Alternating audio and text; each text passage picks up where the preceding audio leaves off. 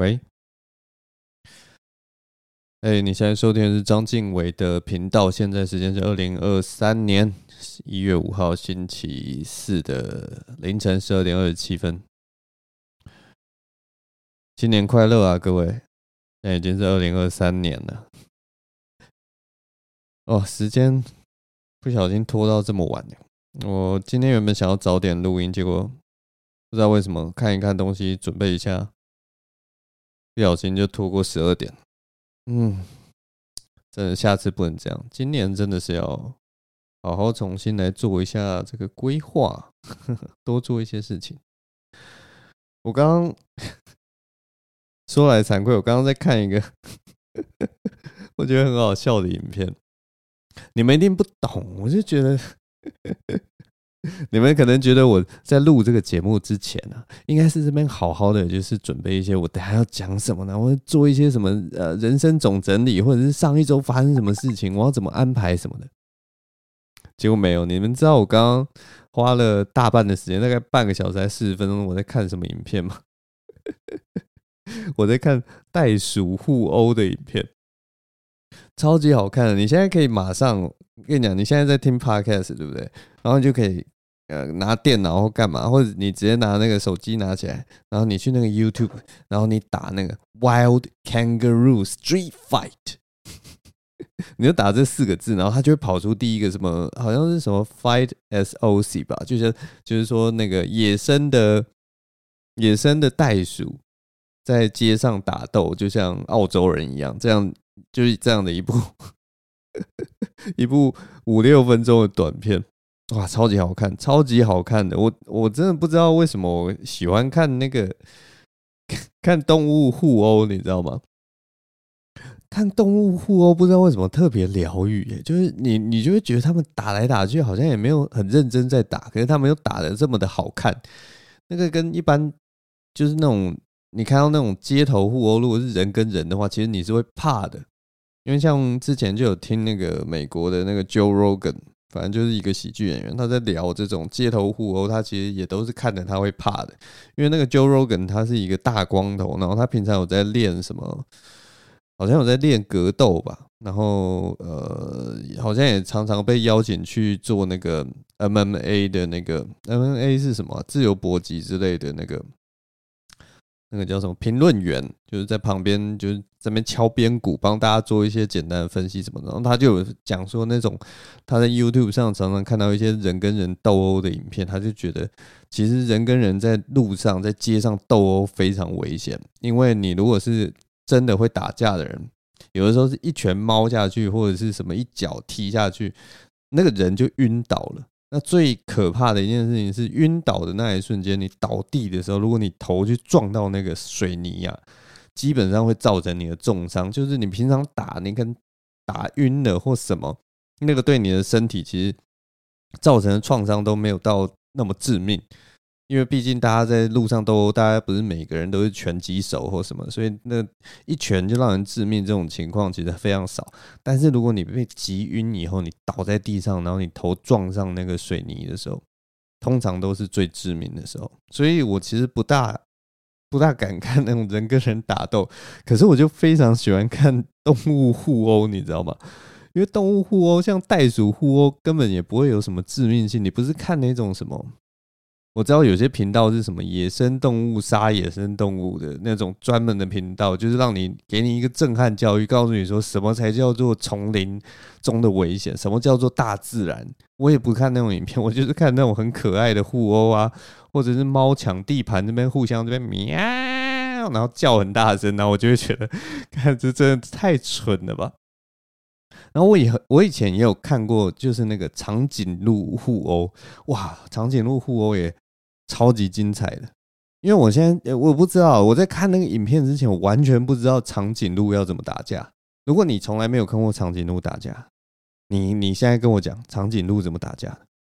你你想象长颈鹿怎么打架？用脚踢吗？用嘴巴咬吗？还是怎么样？它脖子那么长，它能怎么打打架哈？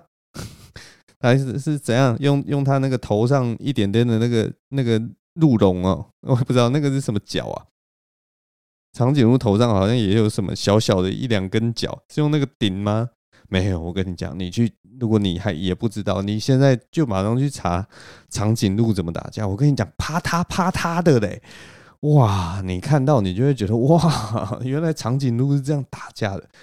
超级好看。那我以前也是真的没有看过袋鼠怎么打架，所以我这次就是看到这个哦，Wild Kangaroo Street Fight，所以他们就是这个街头大乱斗。袋鼠街头大乱斗，然后你就看到两只袋鼠在那个澳洲的住宅区 外面打架。我跟你讲，哦，真的是你，你就可以想象那种，就是为什么为什么每次那个袋鼠啊，我不知道从什么时候开始，卡通的袋鼠都会带着拳击套，然后你只要看过他们打架，你就知道为什么卡通的袋鼠会带。带着拳击套，因为他们那个动作真的就是很像拳击手，然后他们那个脚会跳来跳去，跳来跳去，所以真的就是跳来跳去，跳来跳去，然后手就摆在他们的胸前，你就会觉得说，哇，他们真的是，这个是应该会出拳这样子。可是很好笑，就是在真实的情况下，袋鼠互殴很像那种就是不会打架的人在那边打架，他们那个两只手不是挥拳，你知道吗？是那种连续的，像那种呃。呃，这样讲有点性别歧视，但是就是像那种女生打架这样，啪啪啪啪啪啪啪这样。看 我不能演，不能演，不能告诉你们那个打架的那个画面。我这样要怎么形容？反正就是那个两只小手在空中这样很短的这样挥，然后急速的挥，然后去这样打人家的脸之类的那种感觉。然后你就会觉得好可爱哦，两只袋鼠这边啪啪啪啪啪挥挥挥。不过。我觉得那个攻击是算比较没有那个没有攻击性的一个方式，然后有他他其实还有一个大绝招，你知道吗？袋鼠有一个大绝招，他当用那个手啊哒哒哒哒打哒哒哒哒打，然后好像没有什么影响力的时候，他会那个抓准距离，他的脚也会踢，然后他的大绝招就是什么？他的大绝招就是两脚抬起来去踢对方，那你就会很。惊讶，就是说他怎么做到这件事情？他怎么两脚抬起来踢对方，然后没有倒下来？因为像我们人类有一个大绝招，就是如果你双脚去踢，像以前那种，像以前那个 Street Fighter 里面的那个桑吉尔夫有一招，就是两脚这样悬空，然后去踢对方。然后接下来你两脚悬空踢，两脚都跳起来，然后去踢对方的时候，照理来，你的身体是横向会这样倒下来。他就是一个，就是你用那一招踢人家的话，你知道踢中以后。倒地，然后再从地上爬起来。那袋鼠怎么用两只脚踢人家？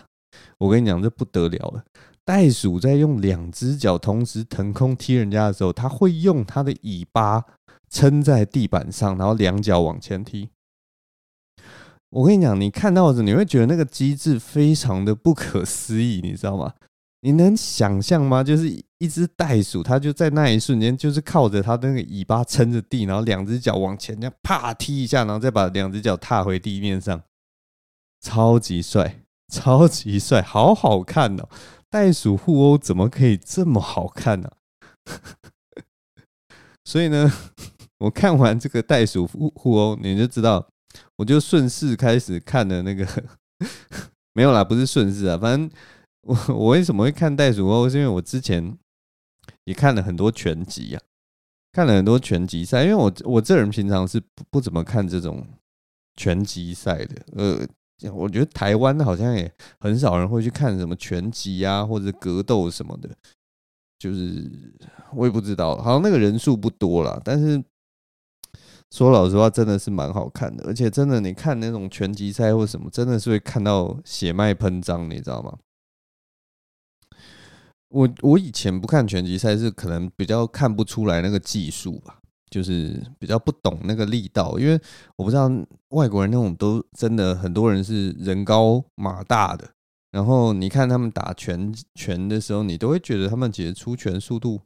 好像也没有，就是你你用肉眼其实分辨不出来他那个力道到底多强。我相信那种职业拳击手那个一拳下去，真的都是。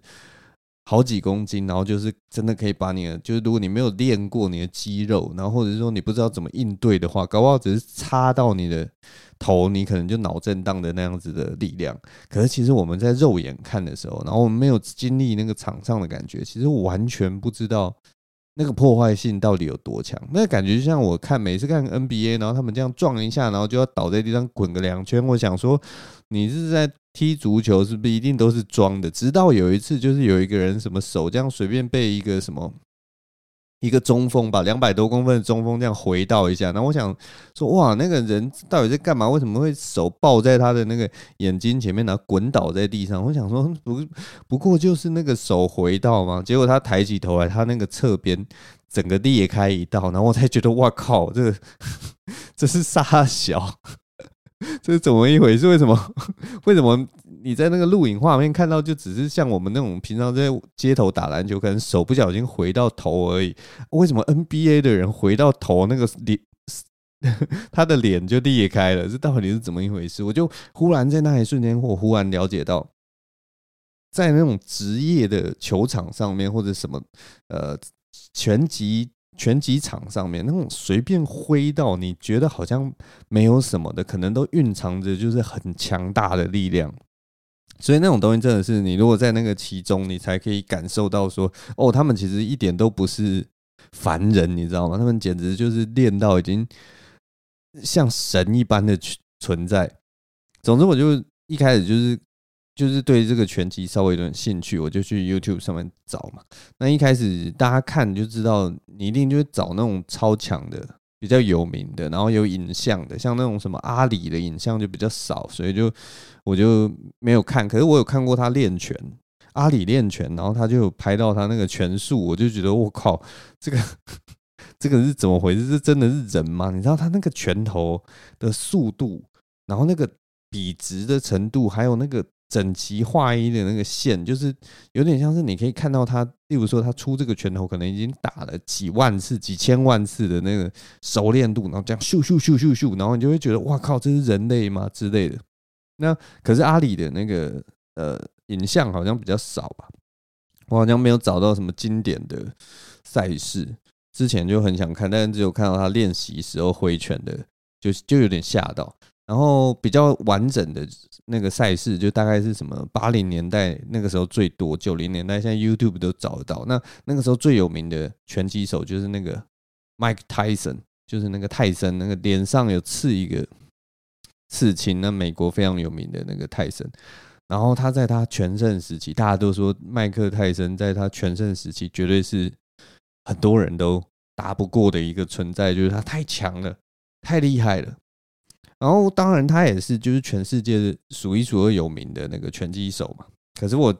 后来就有去查那个资料，哎，那个同一个时代的，其实比麦克泰森厉害的拳击手不是没有，哎，也是有一些人他们在技术上或者在什么，就是都在就是在那几年，其实真的也许都比泰森强。然后我还发现，就是他们那个时候的拳王，就是如果你被人家挑战的话，你其实是可以避赛的。就你觉得你打不过人家，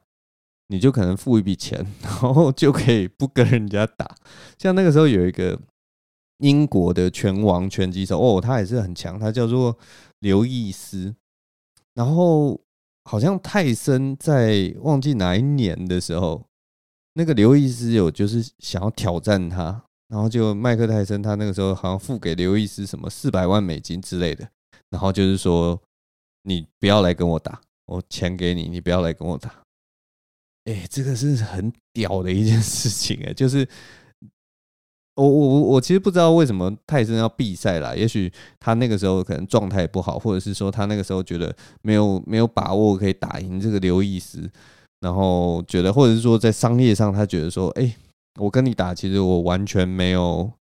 完全没有赚到啦。就是我都是处于劣势，你挑战，也许你你赌赢了，结果我我可能会失去什么冠军腰带之类的，反正诸如此类，我不知道，我没有仔细去看那个细节，我只是觉得哦，这件事情其实非常的有策略性，然后你其实是可以避战的，我就觉得哇，拳击世界真的很不容易，然后我真的仔细去看每一个人的那个巅峰期啊，就是包括你训练的时间啊，然后到最后，我觉得格斗这件事情跟其他的运动比起来。他的那个巅峰期的时间变得更短了，真的更短了。可能这种东西就跟真的那种奥运会一样，例如说奥运会，像那种如果追求那种极限速度，例如说你你跑一百公尺，你可能你这一生跑最快的时间就在那边了，或者是你游泳，你这一生游最快的时间可能就在那边了。它不是那种耐久的，或者是说很多技巧性的，像有很多技巧性的运动啊，是例如说什么呃桌球啊，或者是我们有看到一些真的很技巧性的，或网球啊，或者是呃棒球球类运动很多。其实现在那个职业选手的生涯都可以越来越长，就是很不可思议的一件事情。像 NBA 里面那个 LeBron 已经打到三十八岁了，然后还在那边飞来飞去灌篮的。虽然他已经就是爆发力真的没有像他年轻的时候那么强，但是他靠他熟练的技巧性，他还是可以就是呃对这个比赛还是会有影响力，而且是比年轻人还更有影响力。这一点就已经很了不起。以前我就记得我们小时候的时候，可能。三十四岁什么的，然后那些人就开始就是走下坡，那个走下坡的那个是非常明显。结果现在你知道吗？不知道这个大家是不是吃的好、喝的暖，还是自律神经越来越强了？反正就是运动员的生涯越来越越长了。我为什么会讲到这里？我在讲拳击啊。然后反正我看了很多那个拳击的影片，然后觉得就是真的蛮好看的。然后我看到那个拳击影片，我其实就想到一部。很久以前看到一部电影，然后那部电影也是在讲拳击的。我知道拳击的电影很多啦，就是什么 Raging Bull 或者是什么呃 Rocky 啊之类的。但我其实想要讲的那那部电影叫做那个 Million Dollar Baby 登峰造极。登峰就是登峰，造极造极造呢？哎，所以它是哪一个字换掉啊？啊，反正不重要了，就是 Million Dollar Baby，然后他是那个克林伊斯特伊斯威特导的电影，Clint Eastwood 导的一电影。其实克林伊斯威特他的电影，我到这几年其实都很爱看。他不知道的，我我不知道为什么他的电影都有一种。虽然是很平铺直述的方式，可是他总是能给人一种很神奇的一个感觉。总之，如果大家有兴趣的话，真的是可以找他一些电影来看啦。之前像那个什么，呃，飞机降落啊，还有什么，呃，恐怖。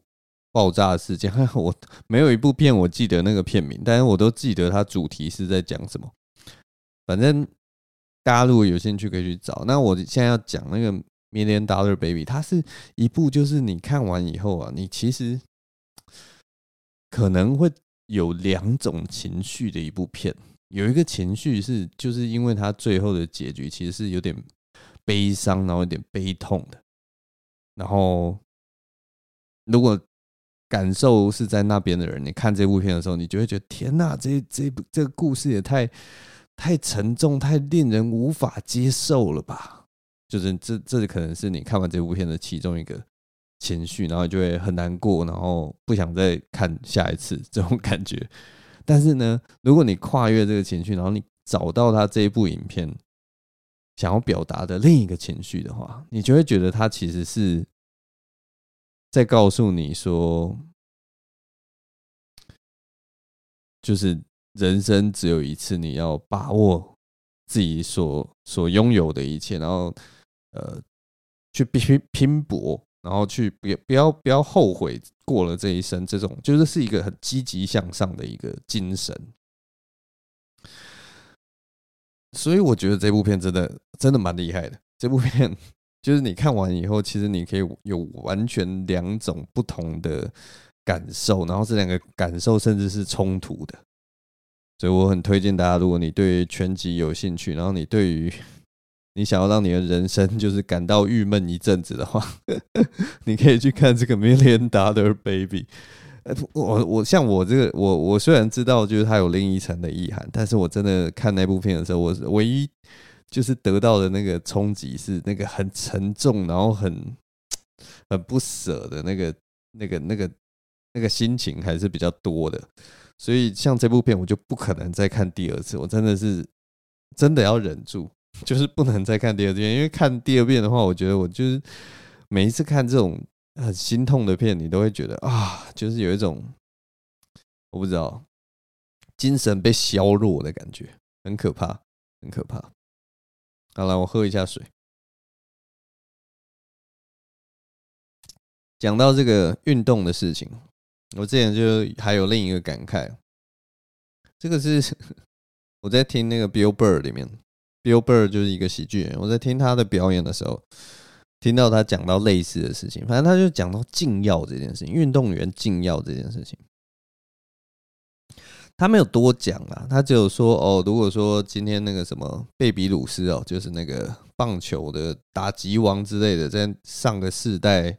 哎呀，那已经不是上个世代了，上上就是远古时代的那个全垒打王了，贝比鲁斯。他说，如果贝比鲁斯有吃禁药的话，他完全不会在意这样。然后他在讲其他事情，他之后他那个话题就转到别的地方去。但是这个这件事情给我了很大的一个灵感，就是用禁药比赛这件事情。我们目前呢、不管是奥运啊，或者是任何正式的比赛，就是那种职棒比赛啊，或什么的。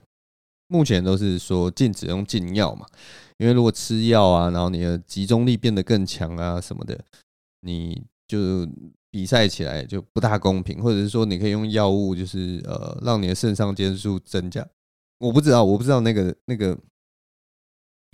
我不知道那个效果到底是什么了，或者是说可以让你肌肉量不自不自然的增加，大概诸如此类的东西，所以才需要尿检什么的。可是我说老实话，我将要讲一些非常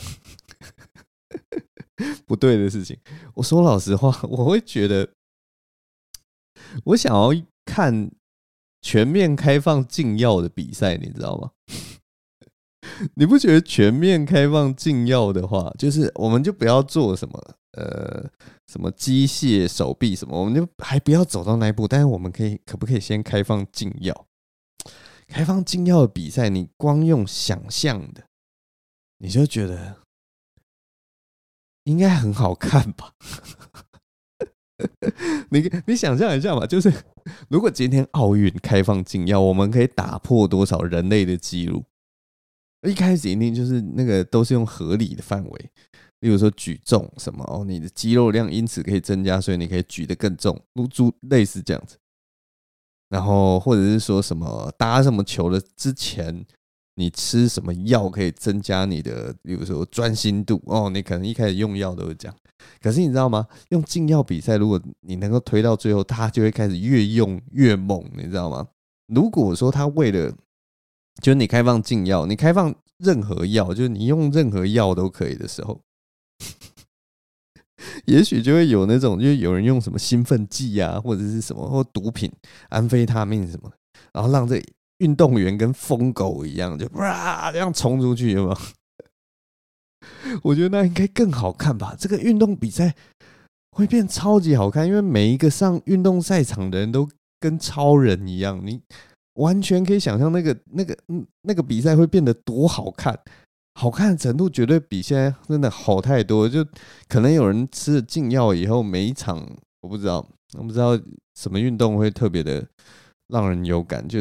例如说，我们之前马拉松比赛，可能呃要跑进两个小时是一个不可能的任务，然后没有，现在可能一小时半就跑进马拉松成绩，就觉得哇。啊，真的是太屌了吧！或者是说，你打别的球，你想想看，如果球场上所有这些顶尖的运动员全部又都吃禁药的话，超级好看吧？超级好看吧？然后那种格斗比赛吃禁药一定好看吧？就是他可能就几乎没有痛觉。如果是格斗，例如说拳击啊或什么的，你就会打到死吧？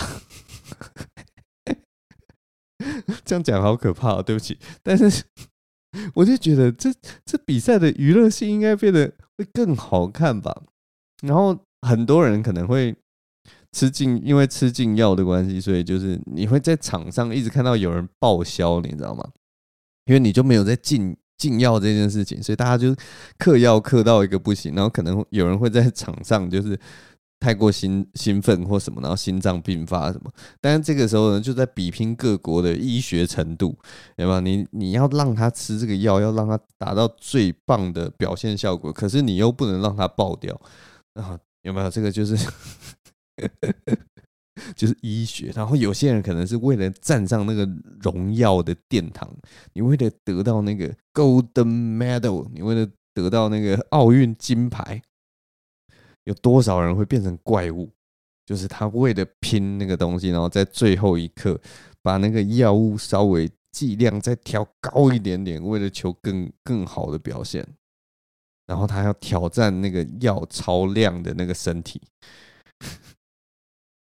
你在这这场奥运里面，你看到的不是说人为了呃为了这个荣誉，为了运动的极限，付出多少努力跟心血而达到这个呃完美跟登峰造极的程度。不会，你不不只会看到这个东西，你会看到人类为了。登峰造极的程度，人类要付出多少代价？他愿意用他的身体付出多少代价？我光想到我，你知道吗？我全身鸡皮疙瘩都起来了。虽然很可怕，但是另一方面又是你知道吗？有点兴奋，有点想看。这算是一个邪恶的一个想法，但是我不知道啦，就是啊，当然是不希望走向极端了，但是觉得。如果真的开放禁药的话，这世界的运动应该都会变得非常的更有娱乐性，或者更可怕，就是那种看到人做出不是人的东西，我也不知道，我不知道到底会是好还是坏，但是 超级奇怪的一个想法，我不知道，嗯，只是想想到这个这个这个这个一点点的事情。呃，接下来要讲什么呢？啊，讲讲 讲这个好了。我上 忘记应该上上个礼拜，上上个礼拜有去萨泰尔一趟。嗯，做什么就暂时先不要讲好了。反正他们做的事情也不过就那一些嘛，反正看得到就看得到，看不到就看不到。看得到的我，呃，反正有参与的也会跟大家讲了。总之呢，我就想到一个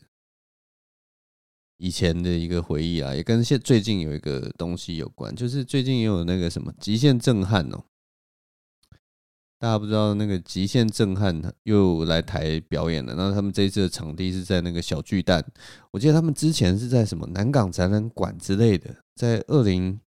一八年的时候来台湾是在南港展览馆，没想到这一次就整个办在直接办在小巨蛋，哎，真的蛮厉害的。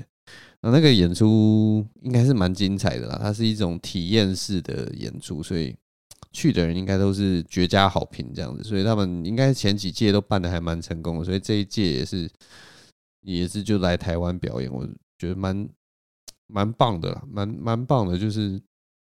一直都有这样子的演出在台湾出现。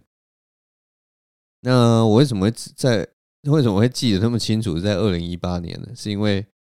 那个时候博恩夜夜秀不知道为什么，他们不知道哪根筋不对，在那个时候就是 让极限震撼的人来上这个博恩夜夜秀，然后就是有做一个采访了，然后帮他们宣传这样，然后效果应该还 OK 啦什么的。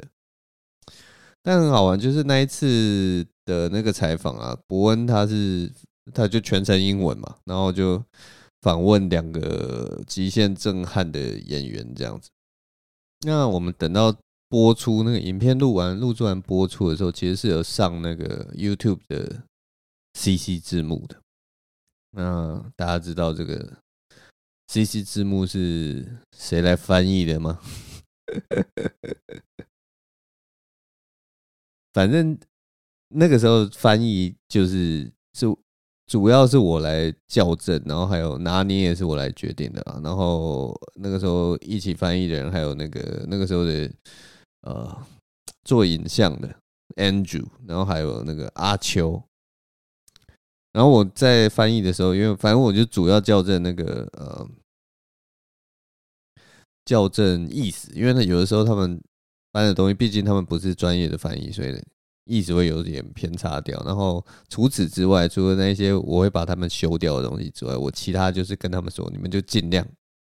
你们就塞一大堆流行语这样子，然后我自己翻译的时候，我也是塞一大堆流行语，因为我就觉得一定要塞一大堆流行语，不然这个访问其实你如果全部就中规中矩的翻，其实是蛮无聊的。所以像那个 Andrew 他就用了什么爆肝类啊，然后我们就觉得哦，干这是真的很生动，很棒很棒。然后阿秋就最后什么菜比巴啊什么，就是都会加一些什么，然后我也是就加一些像那个音浪是我加的，我在中间就偷偷塞了一个 音浪的歌词进去。反正就是塞各种梗啊，反正我们那个时候就是，只要是意思不要偏差太多，然后呢，主要意思是抓对的，我就尽量让它翻得轻松好玩一点。嗯，我觉得是蛮成功的，看那个底下的回响也是觉得说，哦，对，有算成功的。然后很多人就有这边。有一种各种臆测啊，有人就说什么这一定也是博恩翻的，因为他们就只知道博恩英文很好嘛，他们不知道里面有一个专业的翻译。哎，反正不知道啦，光环全部都给他了。然后阿秋就有在底下留一些什么，就是什么哇，这翻译也太好，字幕组也太强了吧，就是那种 自己自己捧自己那种，就是我们这种喜剧人自己看了才会会心一笑的这种。东西反正很好玩啦，那那一次其实蛮好玩。我觉得他是少数，因为算是有用到我们的专长，然后是一个很有把握的事情，所以我做起来就是这个东西是很踏实的，然后很开心的。不像其他事情，就是那个时候做起来很多其他事情是都没做过，然后做的哩哩啦啦，然后就做的很不开心，很没有成就感。这个算是很有成就感的一次创作，这样子。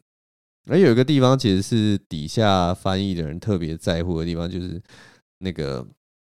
呃，总之就是有一个地方啦，就是 nation，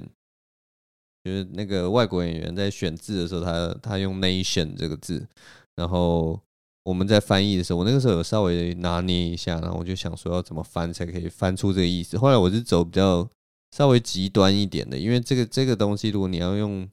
中文解释起来蛮复杂，所以我就直接走极端。我就是因为他故意选字嘛，所以我的我就觉得他其实就是在避开 country 这个字，他就是在避开国家，他不想要讲到真正的国家，所以我就直接把 nation 翻译成地方。那这个其实翻译的手法是我自己觉得啦，这个一有点像是用那个语言的目的性来翻译，就是他的目的，他就是要避开嘛。要避开 country 太敏感了，我们台湾不是 country，因为他如果讲 country 的话会得罪一些人，是谁我就不说了。但是他就是想要避开，那他要避开的话，那我们如果想要翻译这个东西，你最直接发现他怕得罪一些人，最直接的翻译，你就是把 nation 翻成地方，那果然就得罪一堆人啊，就是一堆。英文不好的台湾人，他就说：“哦，我听到 nation nation，老师都是教是国家，就是你怎么不敢翻成国家？人家都讲 nation，啊，人家就是不敢讲 country，才讲 nation 呢。像这种翻译的东西，我就觉得有的时候在台湾翻译很烦，很烦的原因就是台湾人很多人就是你。”你英文说老实话，就是你真的只学到很皮毛的东西，然后，可是那个字你在学校又都学过，就是这件事情非常烦。然后翻译在做这些事情的时候，就经常会会得到这种质疑，你知道吗？就是不必要的质疑，就是哦，我们明明超级专业，然后翻的超级到位、超级好的，然后可是就因为那个字你听过。哦，你觉得哦，我懂，我懂 nation nation，我也不知道为什么，我也不分不清楚 state nation 跟 country 到底是有什么差别。但是我听到老师以前教我们 nation 也是国家，你就要翻国家，就是 我现在都在丑化的大家这样子。但是我我这算一种迁怒啦，就是长期以来翻译在台湾真的是。就不受信任啊！最主要是这个东西。那就算你表现的再专业啊什么，那大家就会觉得说，哦，可是我听得懂啊什么，你根本没什么。哎呀，我一直想要把它圆成很正面的，结果你知道吗？我嘴巴吐出来全部都是负面的东西。但其实我跟你讲，那个这这些愤怒或者是这些不满什么，其实在我二十几岁的时候都已经。都已经算是消化完了。那我现在只是说，哦，在这个 podcast 上面就是随便酸一下，因为就很想要讲这件事情嘛。讲说自己已经消化完，然后现在说，哦，其实我也只是想要再讲一下。好啦，其实没有过去啦，就是有些事情我也是还是就是要长期消化。但是你知道吗？这件事情就是四年前的事情了。我我那个时候就是要讲的话，如果是那种真的很想要解释啊，真的很想讲，其实就是当下讲。那我现在就是只是跟大家讲这件事情，就是它只是只是会让我想到很多以前我们做不管是夜秀啊，或者是我自己做翻译的一些一些回回忆啦，然后就会觉得。像我们做喜剧啊，也有很多人就是，如果你说好不好笑，好不好笑就是主观。你说不好笑或者好笑，或者是说哎，我觉得还好，这个我其实完全，我们其实也都接受。可是我们最怕的是那种，就是有些是有些笑话或什么，我们明明就做得很好，我们的意思明明都超级精准，然后呃。该嘲笑的，我们会说，对，我们有嘲笑这个；没有嘲笑，它只是作为一个铺垫去做转化的东西。它就是在，例如说，在我们在讽刺这个政府在做的事情。可是我们用的题材，也许是特别敏感的题材的时候，有些人就会曲解那个意思，你知道吗？那那个曲解呢，其实就是你自己意识形态作祟，或者是说，你就是误解了嘛，你的中文就不够好嘛。其实说说说说到底，可能就是这样，就是你的中文不够好，你才会误解这句话，它真正的敌人是谁。我们其实有的时候写笑话，如果这样讲的话，是在我们写出这个笑话，它是有针对的敌人，我们是在骂，我们是指桑骂槐，那我们骂的是槐，我们只是把桑指出来这样子而已。但有些人就是看不懂，他就会觉得哦，你把伤举出来，你是不是在骂伤？不是，我们是在用伤来讽刺怀。唉，有的时候就是这样啦，就是没办法，你不能这种东西就是要面对大众，就包括我们的翻译也是一样，就是要面对一般大众。所以，但是中间会有一个稍微有一个距离，当然就是大家就是我我们最最。我觉得每次就是遇到这种专业性的问题啊，最麻烦的就是嗯，没有中间的一个桥梁，你知道吗？就是当然就是有很多人，有绝大多数人，他们其实对于这些我们想要做的事情，或者是比较呃比较比较复杂的事情，他们是有那个 sense，他们也看得懂，然后也很喜欢。可是他们其实通常都是不会讲话的那一群人，嗯，但是 还有一群人，就是他们可能就是只喜欢看呃一些比较直接的东西，例如说那种扮丑啊，或者是呃肢体的啊，或者是呃玩游戏啊那种很开开心心的那种那种表演的时候，他们对语言的执着度其实没有那么高，所以当我们我们给出这些比较复杂的东西的时候，其实很容易被他们曲解。他们会不知道你在干什么，然后觉得说：“哎，你也不好笑。”然后或者说他也不会想要读你那个句子，他不会想要感受那个句子从这里好像要引导你去想 A，然后忽然改成 B 的那样子的。他们不觉得那个的有趣，因为那个东西其实是要一个语言上的呃思考。那你如果只是就是坐在那边，然后。想要看一些动作，然后想要看一些什么或出糗，或者是那个情绪，就是哦，就是喜欢玩羞耻 play，就是 就是如果说假设说那个你都看那个台智源，就是色眯眯的这样，想要摸摸泱泱的手，然后被那个开开箱用扇子打头，然后就觉得呵呵 这个好好笑。对，如果你是习惯这种就是很直接的一个情绪出来，然后有一个动作，然后去把它吐槽掉，然后凸显出台智源好像有点猥琐卑鄙的这样子，然后你就会觉得哎很开开心，我看到这样子的人被打，我觉得很开心。如果你是看这种很直接的告诉你哪边好笑的东西，那你如果来来看我们这种语言的转换的，你就会没有办法很直接的感受到那个东西。对，我们其实有的时候很大的问题就是这个，就是哎，这个东西是不是在中中文或者是在华语社会里面没有那么的普及？我们的这种制造这种惊喜或制造意外的方式的手法，是不是大家的接受度还没有那么高？常常会遇到这样子的情况。那翻译的情况，我也是觉得有的时候也是这样，就是大家都会一点点英文了，但是呢，我们在翻译的时候，我们服务的对象其实就是我们服务的对象都是很专业的东西嘛。我们不是在翻字面上的东西，我们是在翻语言情境这件事情。那你如果那种字斟句酌，就时时我们在翻译的时候，又要一直这边很纠结，说啊，可是，可是听众可能听得懂这个这么简单的字，可是这么简单的字里面有这么复杂的意涵的时候，你知道吗？其实翻译很难做。